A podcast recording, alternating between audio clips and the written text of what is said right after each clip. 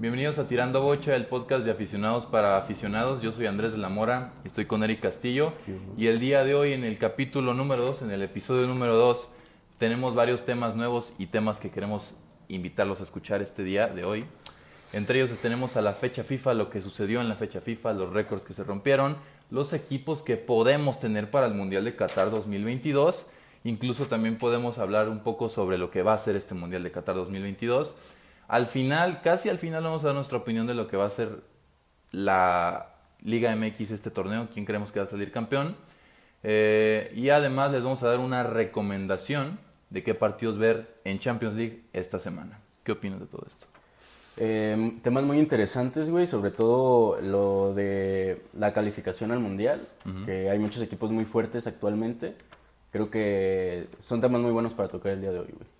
Sí, la verdad es que sí están bastante buenos y la verdad es que comenzando con este tema de, de la clasificación al Mundial, este, te quiero decir que la FIFA, creo que ya lo habíamos comentado, este, la FIFA propuso que se jugara la clasificación al Mundial en todo lo que resta del mes de octubre. O sea, solamente en lo que en el mes de octubre, todo lo que resta que se juegue en conjunto, como un premundial, pues, como clasificatorio. ¿Crees que sea buena idea la de la FIFA?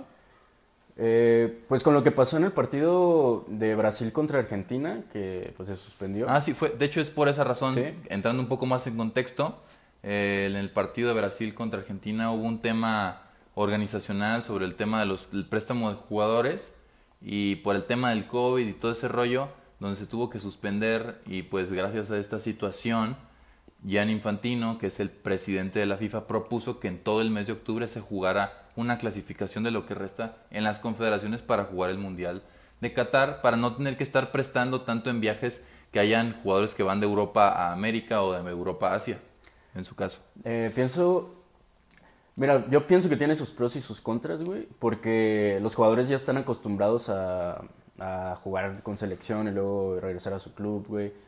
No sé, puede que sea beneficioso y puede que no. Yo en lo personal pienso que se concentran un poco más en lo que viene siendo selección. No sé qué opinas tú. Pues yo creo que sí, creo que tiene unos buenos pros, como tú lo dices, creo que la concentración completamente de su selección pues les va a ayudar un poco, pero por ejemplo, algo que a mí me sacaría mucho onda, igual y se podría como organizar en ese aspecto, de que pues las, las, las citas de los jugadores llegan a ser a veces 25 jugadores, pero qué tal si, no sé, un ejemplo, en el proceso de Aguirre para el Mundial del 2010, citaba jugadores como, no sé, el, ¿qué te puedo decir? El Venado Medina y en algún momento lo pudo haber dejado fuera del Mundial, pero tenía la opción de, de citar a otros güeyes, no sé si me va a entender. Y en este caso, pues tendría que jugarse toda la clasificación con los mismos 25 jugadores, güey. Es lo que te digo, los pros y los contras. No sé, no sé, no sé si sea beneficioso para ellos mismos, güey, porque pueden acostumbrarse a, jugar ese mes en, o sea, en un esquema que ya no puedes cambiar jugadores tal vez después, güey. No sé, como te digo, son pros y contras. Pues sí, yo creo que se tendría que organizar de manera de que haya posibilidad de que, por ejemplo, un ejemplo, no sé, no, no vaya el Papu con Argentina y si lo pueda llegar un momento citar el técnico de Argentina. Pues como lo que, lo que tú dices, ¿no? Si a lo mejor hacen un, un buen... O sea, personalmente los jugadores hacen un buen papel, güey, y al final los dejan terminando o sea, fuera por otro jugador, como lo que pasó con, con el con el Vasco Aguirre, güey. O en su caso, por ejemplo, Rodolfo Pizarro, güey, que jugó toda la clasificación del Mundial del 2018 y no fue al Mundial del 2018, güey. Sí.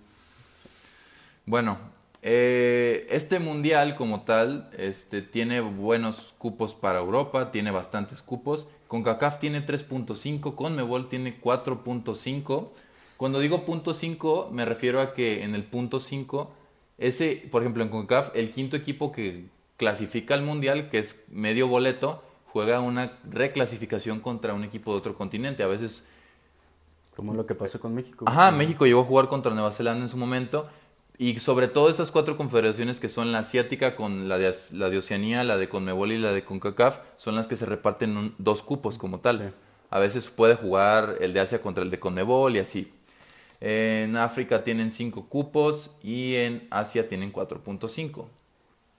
De momento los que están clasificando al Mundial de Europa son Portugal, España, Bélgica, Holanda, Inglaterra, Italia, Francia, Dinamarca, Croacia, Alemania, sin contar a los equipos que pueden llegar a jugar el repechaje, porque al final casi siempre hay un repechaje. De hecho, en su momento, pues Cristiano clasificó un mundial en repechaje contra Suecia. Fue aquel duelo contra Ibra donde quedaron 3-3 y se festejaban los goles y todo el rollo. En Sudamérica, los que están clasificando hasta el momento son Argentina, Uruguay, Brasil y Ecuador. Colombia estaría jugando reclasificación al Mundial. En CONCACAF tenemos que ahorita están clasificando México, Estados Unidos y Canadá, que México empezó con el pie derecho, güey. Solamente empató contra Panamá, pero de momento están de nueve puntos posibles, siete clasifica, siete puntos encima. Panamá está como posible, está como cuarto clasificado, pero es el que jugaría el boleto contra otra confederación. De África tenemos a Argelia, Túnez, Guinea-Bissau, Libia, Costa de Marfil, Tanzania, Senegal, Sudáfrica, Mali y Nigeria. Como dato, uno de las selecciones fuertes de África, que es Ghana, no está clasificando en el momento, pero hay que tener en cuenta que en África todavía no llegan a la fase final de su clasificación. Ellos están clasificando para clasificar a la última fase, que es lo mismo que sucede en Asia. En Asia están clasificando eh, Australia, Irán, Saudi Arabia y Corea del Sur. Sin contar que Qatar es el, anfitrión. De todos los clasificados, ¿tú cuáles son los que ves más fuertes como para llegar a jugar un mundial y ganarlo? Principalmente, eh, yo pienso que eh, el campeón está en Europa, güey. en la clasificación de, Europa.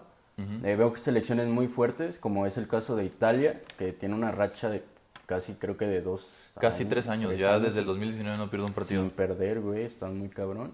Eh, selecciones como Inglaterra, Francia, Bélgica, eh, yo sí los veo como, como campeones. Sí, los, sí los visualizo como, como campeones este mundial. Sí, ahorita que tú mencionas eso, yo creo que Italia es un equipo muy fuerte actualmente, pero mencionaste otro que para mí es el más fuerte de toda Europa. Bueno, Italia demostró que es el más fuerte por ganar la Euro actual, pero para mí hay una selección que viene haciéndolo bien desde hace como cuatro años, que es la selección inglesa, güey. La selección inglesa fue su eh, semifinalista en el Mundial de Qatar, no, en el Mundial de Rusia 2018. Y eh, aparte, pues finalistas en esta Euro pasada, güey. Yo creo que Inglaterra tiene muy buena muy buena generación de jugadores, güey. Y traen un buen proceso ya, ya con, su técnico, ya tiene algo de tiempo. Sí, es Gareth Southgate, que es el que dirigía un equipo, creo que es Sunderland, güey, o Stoke City, no, recuerdo el equipo que dirigió, güey. Pero sí tienen una generación muy buena de jugadores que pues prácticamente salieron a la luz hace poco, güey, como pues como Phil Foden, güey, como Grealish. Phil Foden, güey, sí. Creo que para mí está, está en Europa y eh, no, no quiero descartar a Brasil o ah, Argentina. claro, güey. Brasil y Argentina siempre son candidatos, güey. Sí, está, está muy cabrón eso, güey. Pero pues principalmente ellos, güey. No, y más teniendo a Messi, creo que Argentina con Messi va a ser candidato hasta que se retire, güey. Sí, yo creo que ya es el último mundial de Messi. Puede ser que sea el último mundial de Messi. Puede ser. O sea, nosotros hablamos mucho de eso, pero pues quién sabe, en su cabeza qué es lo que está sucediendo. Y como tal, eso que dices, ya regresando un poco ya para terminar esta, esta parte del podcast, Inglaterra en los últimos mundiales sub-17 y sub-20 ha hecho muy buenas participaciones, güey. De hecho, creo que ha ganado, en los últimos cinco años ha ganado un mundial sub-17 y uno sub-20, güey. Sí, sí, recuerdo. La neta es que Inglaterra tiene muy buenas joyas, güey. Y la verdad es que ojalá y sea un equipo que, que hable, hable bien, güey, de del fútbol. Entre esta fecha FIFA se rompieron dos récords muy importantes, que son el de Cristiano Ronaldo, que se convirtió en el máximo anotador en la historia de las selecciones nacionales, venciendo el récord de Ali Daei, Ali un histórico de la selección de Irán. Cristiano llegó a 111 goles, es algo que pues nosotros lo veríamos súper lejano, güey. O sea, o sea, lo que logró es prácticamente imposible de lograr, güey. Sí. Eh, bueno, hablar de Cristiano y Messi, güey, es garantía de, de todo, güey. Siento que, que equipo a donde vayan, güey, ya sea... Cualquier equipo, güey, siempre, siempre van a, a sobresalir, güey. o sea, tengan la edad que tengan. Y hablando de, de especialmente de Cristiano, pues bueno, acaba de anotar doblete con, con el Manju, güey. Con el Manju el día de ayer. Nosotros grabamos el capítulo en domingo, pero se sube el lunes y Manju debutó con doblete, güey. Es lo que te digo, güey. O sea, Mm, no sé, mm, o sea, equipo donde vayan, la van a romper, Así está. Eh, no me sorprende lo de Cristiano, güey, porque ha roto Miles récords. de récords, güey. Sí, de, de todo tipo. De hecho, güey. hasta cierto punto Cristiano es el máximo goleador de la historia del fútbol, güey. sí, está, muy, cabrón, güey. ese vato. Y Messi también, o sea, los dos, siempre. Siempre vamos Sí, güey. a hablar Sí, de Cristiano ellos. es, es un jugador que realmente es garantía en el gol y, y sí. De hecho, también en esta fecha FIFA, Messi rompió un récord. Con el triplete Sí, que le metió también, a. Bolivia, se convirtió en el máximo anotador de selecciones nacionales en Sudamérica, venciendo el récord de Pelé. Pelé tenía 77 goles y con ese triplete Messi llegó a 79 goles, güey. Sí, para mí tiene mucho mérito lo, lo que hace Messi en selección. Eh, hablando de Pelé, güey, pues muchos dicen que se enfrentaba a selecciones, pues, bueno, todos los goles que tiene- Granjeros, decían Sí, que se sí, que- que jugaba con granjeros. Sí, güey, que, que jugaba con equipos, pues no mames, o sea, que ahorita cualquier jugador tal vez podría anotar más goles, güey. Pero sí, Messi tiene muchísimo mérito en la selección, güey. Sí, claro, güey. Lo único que le falta, pues, es la... la ¿Del mundial el o la- mundial, güey. Sí, güey. Ya Sí, ganó pues ya ganó Copa América, güey. No, y, y eso que tú dices del mérito que tiene, claro, güey. O sea, y aparte Demasiado, güey. juega en la clasificación al mundial más difícil que hay, güey. Sudamérica, jugar en la clasificación al mundial en Sudamérica es lo más difícil que hay. En Europa también, Sí. güey. Pero hay que tener en cuenta que también hay, hay grupos de europeos que te puede tocar San Marino, güey, Sí. o Islas Feroe y dices, pues no, güey. En Sudamérica cada partido es ir a... Hay, Sí. hay equipos, por ejemplo, la selección de Brasil o Argentina van y juegan contra Bolivia sí, y les se cuesta, güey. Se les complica muchísimo por la altura en Bolivia. Y Sí, de hecho, pues creo que Argentina, no recuerdo si han perdido, según yo ya perdieron, eh, pero se les complica demasiado en, en Bolivia, güey. Sí, güey, neta, Pues las selecciones difícil, en. Sudamérica son clasificaciones bastante fuertes. Y regresando un poco al tema de Cristiano, eso que dicen de que, por ejemplo, ahorita yo caí mucho en el error de decirlo de San Marino y el Islas Feroe, pero pues meterle gol a esas selecciones no hace menos el récord de Cristiano, güey. Sí. O sea, o sea, nosotros podemos apinar desde las sillas y en la- el Sí, sofá, güey, es que se ve pero muy- esos muy vatos, güey, o sea, ex- o sea, explotan en el campo, güey, y estás jugando contra los mejores jugadores de ese país, güey, ¿sabes? Sí, Y pues sí, la verdad No es que lo de Cristiano y no Messi hay que en, mérito a todo en eso. goles ha sido bastante impresionante, güey. Y pues bueno, tema. ya pasando algo a un tema más del mundial, este queríamos darles nuestra opinión de cuáles han sido nuestros mundiales favoritos, güey. Yo creo que el mío, como tal, fue el de Mundial de Sudáfrica 2010, güey. Yo creo que fue un mundial que yo, pues, disfruté un chingo, güey, ¿sabes? O sea, bueno, fue algo que, pues, desde ir a llenar el, el álbum del mundial, al, me acuerdo que en el 7-Eleven Sí, güey. me ponía a cambiar cartitas y así, güey, y Sí, luego vivir el mundial, y luego jugué el juego del mundial para Xbox y todo ese rollo. Creo que todo lo que envolvió esa etapa, pues, fue algo muy, muy importante. Igual y México no hizo tan buen papel como... Como mexicano te podría decir que el 2014 me gustó más, güey. Tristemente nos eliminó Holanda. Pero el Mundial del 2010 fue un Mundial que disfruté muchísimo, güey. Eh, yo he visto desde el 2006 el Mundial. Yo me quedo con el de Brasil 2014. Y el peor que he visto, pues, el de ¿Qatar? Rusia. Ah, perdón, sí, Qatar, güey. Ni siquiera ha pasado. No, pero sí, güey. Yo, yo pienso igual Sí, que tú, güey. La neta, el peor mundial que he visto es el de Rusia. No sé por qué razón. Se me hizo muy aburrido, güey. Güey, fue. Pero, pues, prácticamente todos esperaban que Francia fuera campeón y fue campeón, güey. Igual en 2014 todos esperaban Sí, que el, campeón fuera. Alemania, güey. Sí, sí, sí. Yo, la neta, es que. Yo. O sea, me, me olía que España podía ganar el mundial en 2010 por lo que había hecho en el 2008.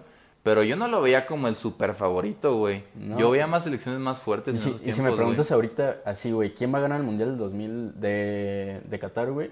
No te sé decir porque todas las selecciones traen un nivel muy Sí, cabrón, güey. todas las igual a nivel de clubes, Sí, ahorita también, todos los todos. clubes tienen jugadorazos. ¿Sabes lo que fue lo que pasó en los últimos 10 años? Que, o sea, tuvimos nada más dos, dos excelentes jugadores que siempre estaban en la cima de todo. Y ahorita todos los equipos tienen jugadores de, Sí, de ya- nivel, güey. Ya salieron nuevos jugadores muy, muy buenos, güey. Sí, pues ya pasando a la siguiente parte del podcast. ¿Tú qué opinas de la Liga Mexicana? ¿Quién crees que va a salir campeón de la Liga Mexicana? este No es año? por ser americanista, este torneo, en el, Pero- en el Grita México. pero el América está muy, muy cabrón ahorita, güey. Tiene un récord de partidos sin perder, ha empatado, claro, güey, empató contra León hace poco. Pero el esquema que trae Solari desde que llegó al América ha dado resultado, güey. De hecho, llegaron a estancias finales en el torneo pasado, pero pues era su primer torneo, güey. Pero yo creo que este torneo, igual te digo, no es por ser americanista, pero siento que el América va a quedar campeón, güey. Están jugando muy, muy bien y tienen un muy buen equipo. Yo la verdad es que, igual como tú dices, yo desde el torneo pasado los vi muy fuertes, güey. De hecho, la neta, yo, yo siempre vi que el único equipo que podía en algún momento destruir a este América era el Cruz Azul. Cruz Azul. Y de hecho sí quedaron campeones. Y hasta el día de hoy, que son punteros en la Liga de la América, creo Sí. que sin ser, o sea, yo le voy a Pumas, pero creo que la América tiene muy buen equipo, güey. Sí. Tiene muy buenos jugadores, güey. Y aparte, como tú dices, el esquema de Solari es súper importante, güey. O sea, ese güey, la, la neta, la vino a romper a México, güey. Sí, pues ya no hizo tan mal papel en el Real Madrid, güey. Pero venir aquí en México, güey, a dirigir, a prácticamente no conocer el fútbol mexicano, Sí, güey. está cabrón lo que ha hecho, güey. Sí, güey. Creo que llevan 20 puntos, no sé si, no me equivoco, pero pues son punteros de, de la liga. Y fíjate que un equipo que yo creo que le podría llegar a dar batalla es justamente el equipo de Piojo Herrera, güey. Creo que Tigres tiene un equipo que le puede llegar a... Siento que Tigres es ese equipo, güey, que en torneo regular no hace tantas cosas buenas. Pero Se mete a liguilla, güey, y y- en liguilla, güey. güey, en liguilla a veces no hay equipo que los pare, güey. Tienen Sí. muy buen equipo para jugar las, los, las fases finales, Creo güey. que ahorita no, no andan muy bien, pero como tú dices, güey, pueden llegar a la liguilla y se metan a la final, güey. Sí, de no, hecho, creo aparte- que empataron hace poco, güey.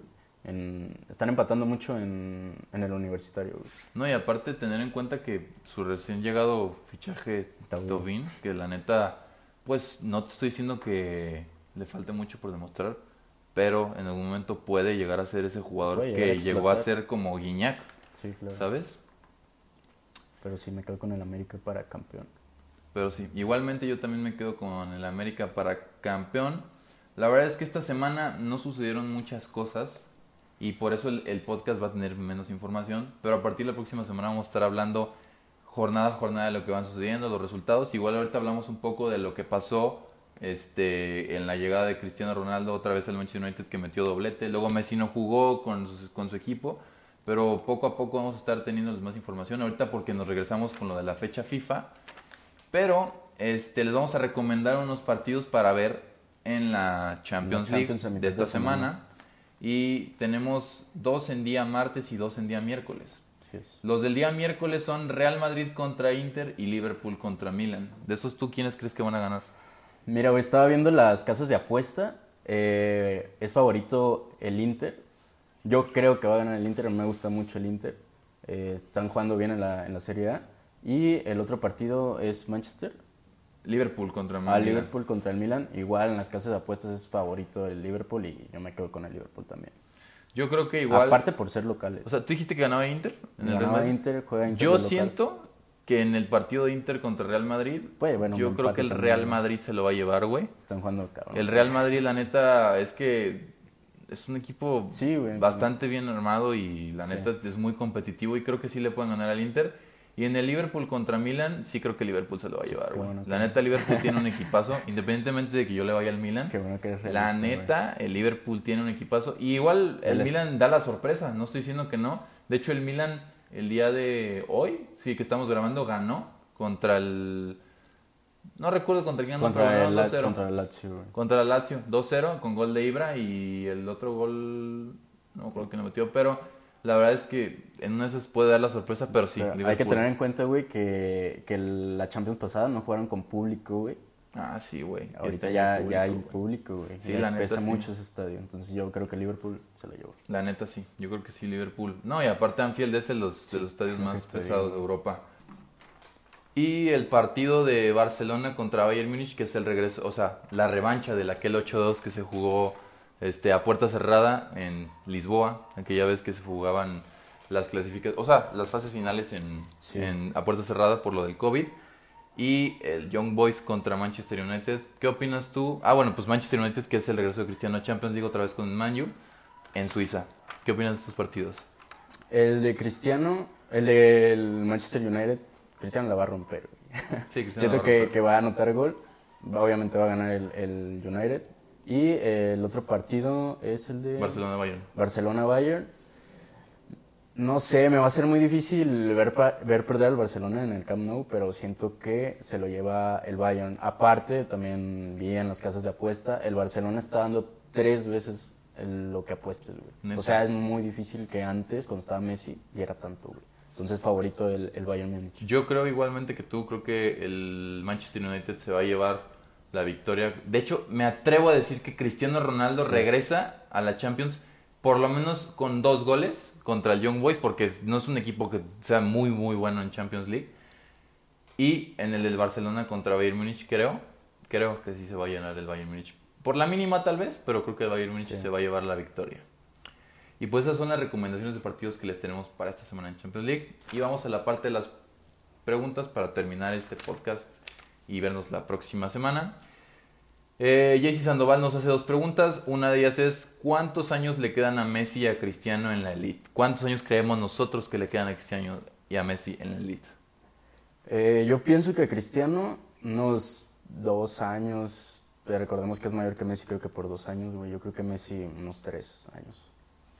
Messi, o sea, Messi se va... Se va a retirar 2000. primero Cristiano y... O sea, pero tú dices que Messi se va a retirar en tres años, en el 2024, y Sí. Cristiano se retira en el 2023. 2024, sí, yo creo que 2000, sí, sí. Yo creo, güey, que Cristiano se va a meter a la Euro que viene, que sí va a ser 2024. Sí, que 2024, sí. Y este Messi yo creo que se retira igual por ahí 2024-2025. O sea, unos 4 o 3 años más a los dos. Sí. No me atrevo a decir más porque, o sea, decir que van a jugar el Mundial de 2026 creo que es demasiado. Sí, es creo que ya no van a alcanzar para tanto ellos dos. Pero quién sabe, güey. ¿Quién sabe, güey? O sea, ellos son los que deciden Sí. sus carreras y pues en una de esas, ¿por qué no verlos ahí? Jaycee Sandoval también nos, nos pregunta que si creemos que Haaland va a ser el máximo goleador en la historia del fútbol. Mira, es una pregunta muy difícil porque está muy, muy joven, güey. Y lleva muchos goles. Yo pienso que tal vez sí, güey. Tal vez sí. Sí.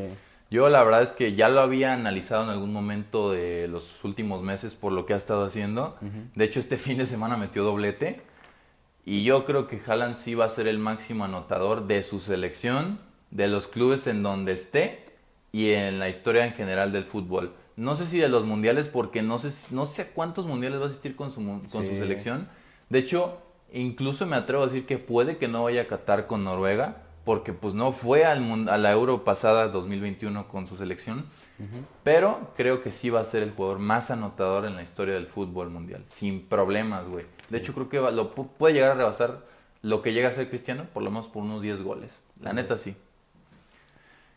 De la siguiente pregunta que nos hace Bernardo Cabrera, ¿cuál creemos que va a ser el próximo equipo de Haaland? ¿Dónde creemos que va a jugar el Haaland? Por todo lo que se ha hablado, yo creo que el Real Madrid. Pero ¿Real no Madrid? sé. O Bayern Múnich, güey. Yo- se ha- todo se yo- lleva al Bayern Múnich, Yo, es lo que te iba a decir, güey. Yo creo que su siguiente equipo va a ser el Bayern Múnich y eso va a hacer que Lewandowski llegue a la Liga Española. Creo que puede llegar a ser delantero del Real Madrid y en su También. caso ser dupla con Benzema. Estaría muy pasado de lanza. Pero ya es mucho pensar porque hay que tener en cuenta que Mbappé va a llegar al Real Madrid el verano que viene muy probablemente. Probablemente. Entonces, pues es muy loco pensar que también Lewandowski llegue al Real Madrid, güey. Sería demasiado para el fútbol, güey. O sea, sería demasiado. O sea, creo que ni siquiera encajaría un es- eh, en el esquema tener a Mbappé, a Benzema y a Lewandowski juntos, güey. Entonces, sí podría llegar a pensar que Haaland llega a ser delantero del Bayern Múnich, pero también me inclinaría a que puede llegar a ser delantero del Barcelona, güey. Tal vez. Tal vez igual que el Real Madrid. Entonces, se ve más o menos. Yo pienso que, que el Bayern Múnich. Porque todo Sí, lo Borussia se Sí, lo lleva el Sí, es muy, Bayern Múnich. muy, muy lógico. Sí. Y la última pregunta nos la hace Fer Rosillo, que si, ¿cómo creemos que va a ser el torneo de Champions League del Sheriff Tiraspol esta temporada? El Sheriff Tiraspol, recordemos que está en el grupo, un grupo bastante fuerte para ellos, para hacer su debut. Tienen al Shakhtar Donetsk, que es de los mejores de Ucrania, al Real Madrid y al Inter de Milán, actualmente campeón de Italia. Yo creo que se quedan en fase de grupos. Fase de grupos, yo también, yo creo que ni siquiera se van a ir a la Europa League, creo Sí. que se van a quedar en fase de grupos. Sí, Shakhtar se va a Creo que no va a hacer nada el Sheriff Tiraspol esta temporada. Yo también. Y pues bueno, esto fue todo por el día de hoy aquí en Tirando Boche, el capítulo número 2. Nos vemos la próxima semana por el capítulo número 3. Esto fue un podcast de aficionados para aficionados. No se les olvide irnos a seguir en nuestras redes sociales, en Instagram y en TikTok. Y tampoco se les olvide suscribirse y darle manita arriba. También estamos disponibles en Spotify.